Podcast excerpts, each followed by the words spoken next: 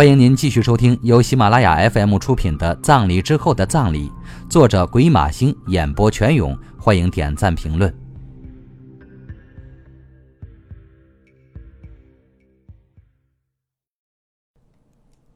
第十三集，我是去跟他断绝往来的。郑恒松面无表情的看着高静，你说。海波死了，他缓缓的问道。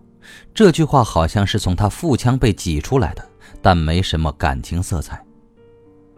是的，死亡时间是昨晚十点至十一点之间。高静扫了一眼对面的郑恒松，他发现这个消息让对方受了一定的打击。也没错，毕竟是过去的女朋友，突然听到对方的死讯，任何人都会有一些反应的。郑恒松扬了扬眉毛，这表情既像是自我解嘲，又像是在自我安慰。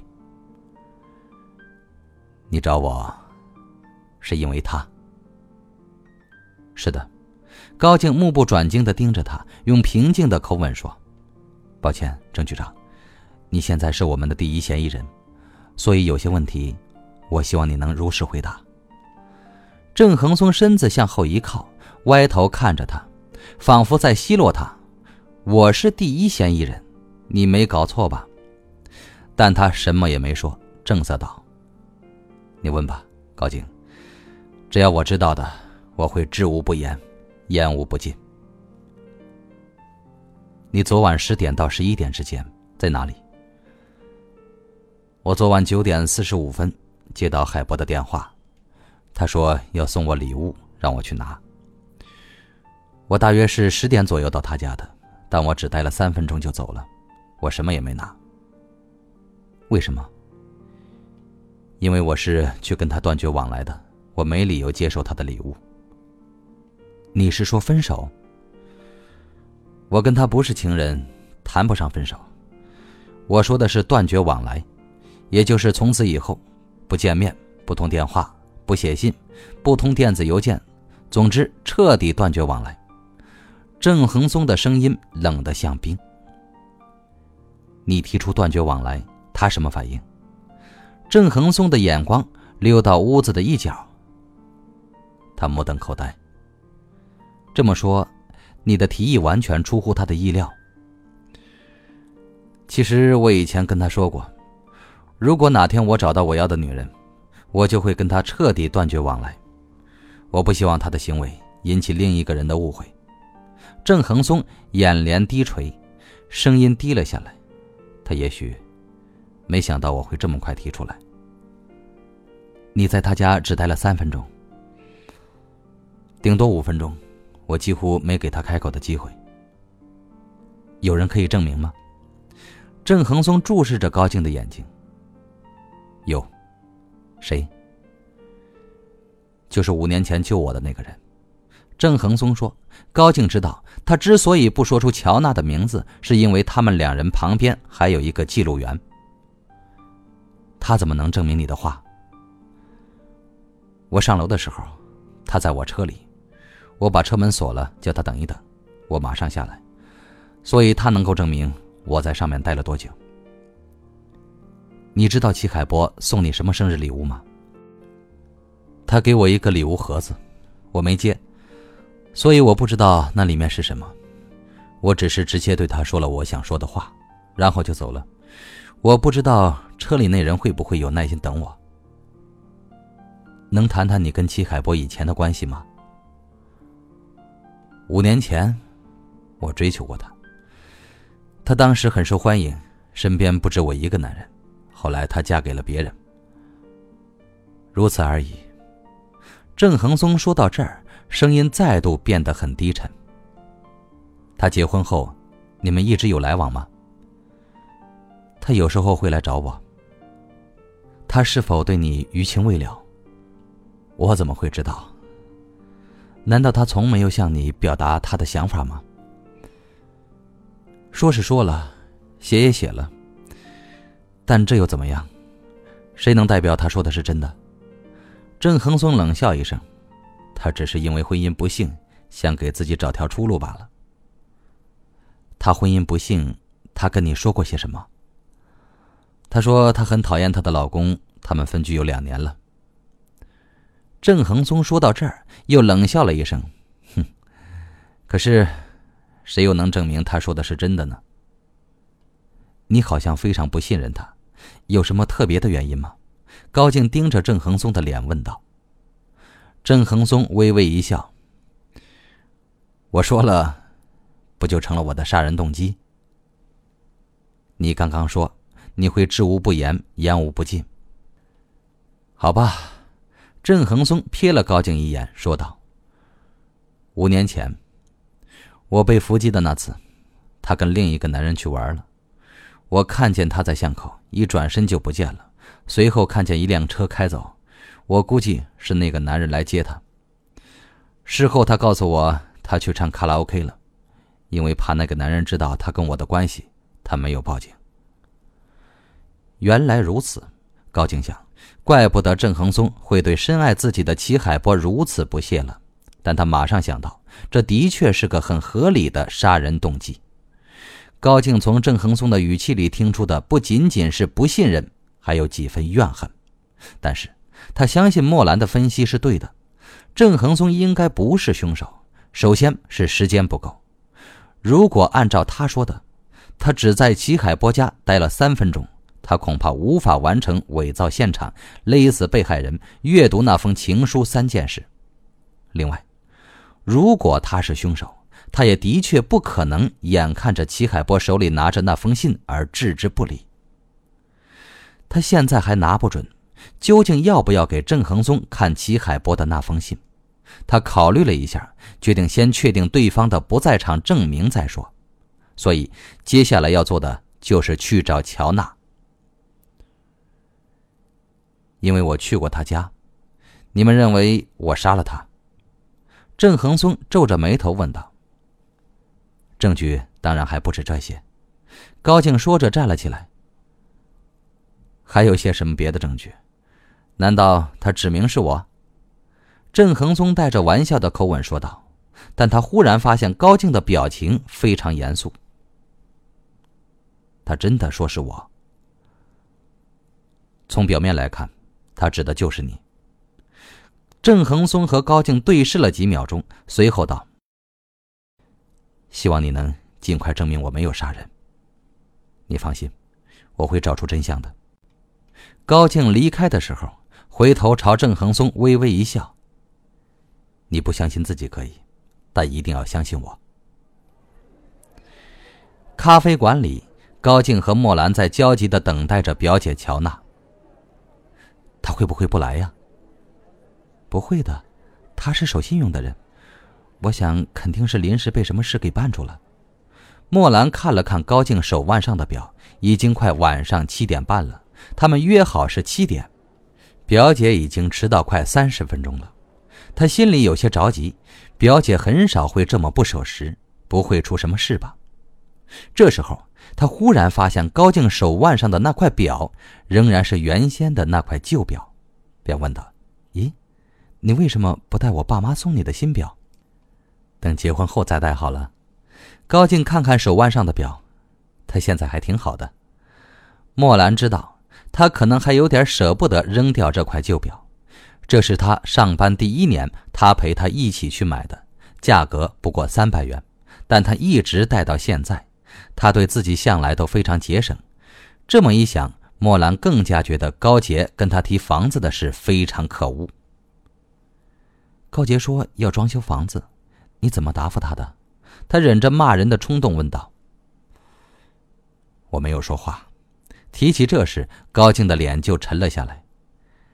第二天中午，他自己又来找我了。他说他没有别的意思，叫我尽管住。他说他想装修房子，也是想让我住的舒服一点，还叫我忘了那遗嘱的事。可是他都已经说出来了，我还怎么装作不知道？那你怎么说？我说我不会跟他争的。如果我妈给他，那就是他的。可是你怎么知道那遗嘱是真的？总得拿来看一看吧。唉，如果是假的，就说明他真想要。那我就更不会跟他争了。他对妹妹总是那么好，简直叫人无话可说。莫兰一时语塞，只能问：“后来呢？”我说：“我会很快搬出去。”他就哭了，他求我住下去，让我不要计较他昨晚的话。他说他也不知道怎么会突然说出那些话。哼 我相信高杰不是真要赶我走，他的心还没那么坏。但是既然他已经说开了，我再住下去，心里也不会舒服。我想尽快搬出来，在外面租房子住。那多贵呀！我租小一点的，我一个人住，只要能放张床。有地方洗澡就可以了。高静微笑起来，好像做了这个决定，终于让他松了口气。等我把现在房子的费用都交了，我就可以搬了。你到时候来帮我吧。你不用出去租，我们家还有套房子，里面什么都有，你可以住那里。啊不，我宁愿自己租房子，我以后还要自己买房子。他握着他的手，很稳重的说。莫兰，我不希望住了好几年后，有人跟我说，这里没你的份儿，所以，我要有我自己的家。他的话让莫兰感到既心酸又欣慰。他看了他许久，才笑着说：“好的，高进，到时候我来帮你，保证让你住的舒舒服服。”您正在收听的是由喜马拉雅 FM 出品的《葬礼之后的葬礼》，作者鬼马星，演播全勇。两人正四目相对，却听到旁边传来一个冷不丁丁的声音：“我来的是不是不是时候？”是乔娜。两人同时回头看着他：“你怎么这么晚才来？我们等了你半天了。”莫兰马上把表姐拉到自己身边坐下。我出门的时候，局长找我谈话。什么事？妈的，一言难尽呐！乔娜烦恼的抽起一根烟。到底什么事？还是你们先说什么事吧。不在家里，还约在外面，这到底是什么狗屁事？那天晚上，你是不是跟郑恒松在一起？莫兰抢在高静之前问道。乔娜的金鱼眼瞪得好大。真他妈的，寡妇门前是非多，好吧。我是跟他在一起了，怎么了？那天晚上，你从几点开始跟他待在一起的？高静冷静的问道，同时拿出笔记本准备做记录。我八点左右在桂林米粉店碰到他，然后跟他一直待到十点多，他送我回家。乔娜抽着烟，一副桀骜不驯的样子。你们一定会问我，我跟他一起那么久在干嘛？告诉你们也没关系，他叫我跟他结婚。真的吗？他真的这么说？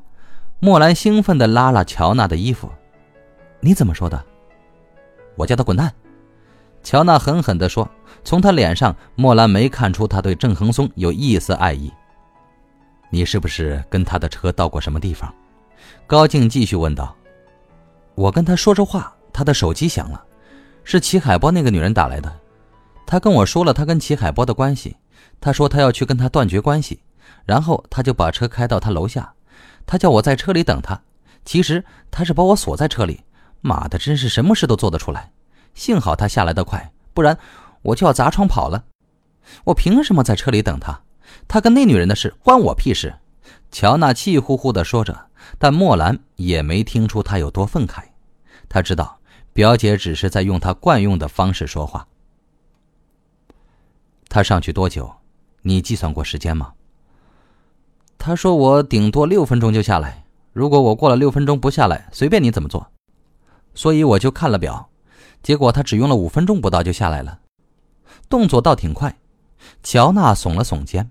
过了一会儿，他说：“听说齐海波死了，他成嫌疑犯了。”“是的，你的证词对他来说非常重要。”“我不会为他作证，我今天说的事，你们自己知道就行了。”如果公开出去，我跟你们没完。”乔娜冷冷地说。“为什么？难道你没听说过‘寡妇门前是非多’？说出去，对我们双方的名声都不好。再说，这混蛋也应该给他点教训。”乔娜说到这儿，大笑起来，“哈！想到他现在被整，我就高兴。妈的，老天对我真好，没几天就给我报了仇。莫兰白了他一眼，干嘛那么幸灾乐祸？他对你做了什么？是强吻你了，还是怎么的？乔娜瞪了他一眼，不说话。你坐在车里的时候，除了注意时间，有没有注意周围的动静？乔娜眯着眼抽烟，片刻之后才说：“我看见有辆车停在对面便利店的门口。一辆车，它有什么特点？你为什么会注意它？”莫兰马上问：“因为那辆车跟那死猪的车几乎一模一样，连车牌都一样。那你们的车停在哪里？树荫下。也就是说。”你们的车比对方停的隐蔽，便利店门口既有灯光，又人来人往的，所以看到那辆车的人会更多。莫兰猜测道：“你跟郑恒松提起过这事吗？”我既不是他的朋友，也不是他的女朋友，更不是他的老婆，我干嘛要说？这混蛋把我锁在车里，我一句话也不想跟他说。乔娜粗声嚷道：“你有没有看见那辆车里的动静？”没看见。车里没开灯，乔娜没好气的回答，却发现莫兰在旁边撑着下巴朝他咪咪笑。你笑什么？没什么，没什么。莫兰其实想说，你真是口是心非。如果你真的不想帮他，你大可以把这件事吞进肚子里。这事你不说，根本没人会知道。所以说到底，你还是想帮他。那天晚上。他一定做了什么，让你忍不住要帮他。几分钟后，莫兰和乔娜一起上了高静的车。我们现在去哪儿？莫兰问。去现场。现场。乔娜似乎把这三个字丢入嘴里嚼了嚼，随后又吐了出来。去哪个现场？他没好气的问道。莫兰从前座回过头去看了一眼表姐。他发现乔娜的表情有些不自然。当然是齐海博命案的现场。高静面无表情地说：“他现在正两眼盯牢前方，在认真的开车。”莫兰猜不透他此时心里在想什么。怎么突然想去现场？莫兰记得他是从来不允许他这样的闲人去现场的。今天这是怎么了？你不想去吗？我当然想。他觉得他的态度有点怪，每次他突然从一个撒娇男孩变成一个成熟冷静的大侦探的时候，他总是需要一两分钟才能适应。他好像意识到了什么，回头对他笑了笑：“我想看看你能否看到我没看到的东西。那你一开始就该说清楚，你这样一声不吭把我们绑架到车上，我们两个都不知道发生了什么事呢？你说是吧，乔娜？”莫兰回头问乔娜。乔娜没有回答莫兰的问话，她今天显得有些心事重重。现在，她正是默不作声、目不转睛地盯着高静的后脑勺，好像那里挂了张地图，她准备找出自己所在的位置。莫兰觉得乔娜今天有些不寻常。车行几分钟后，莫兰听到高静用公事公办的口气问乔娜：“刚刚你说的那些，还有什么要补充的吗？”没有，乔娜冰冷冷的答道。两人的口气都不好，听上去好像在斗气。他们在玩什么把戏？莫兰心里琢磨。齐海波租住的公寓在霍巷路二十九号蓝峰大厦的一楼。只要一看那斑驳的外墙和暗沉沉的颜色，莫兰就知道这栋十八层的老式高楼至少已经有十年历史了。车到大厦门口时，高兴问乔娜：“你们昨天是停在什么地方？”“就这儿。”“就是这儿。”“就这儿。”“好，下车。”高静一声号令，莫兰和乔娜都下了车。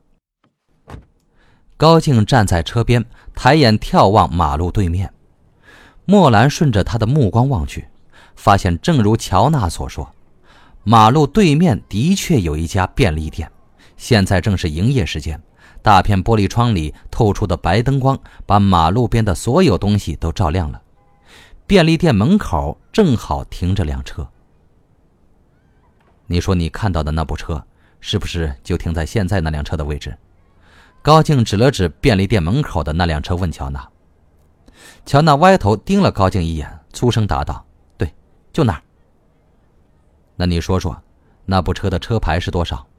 高静目不转睛地盯着乔娜。莫兰也试图看清楚对面那辆车的车牌，但他无法办到。这倒不是因为他视力不好，或者便利店的灯光不够亮，而是因为站在他们现在的这个位置，那辆车的车牌正巧被一个消防栓挡住了。莫兰明白了高静的意思，他认为乔娜说谎了。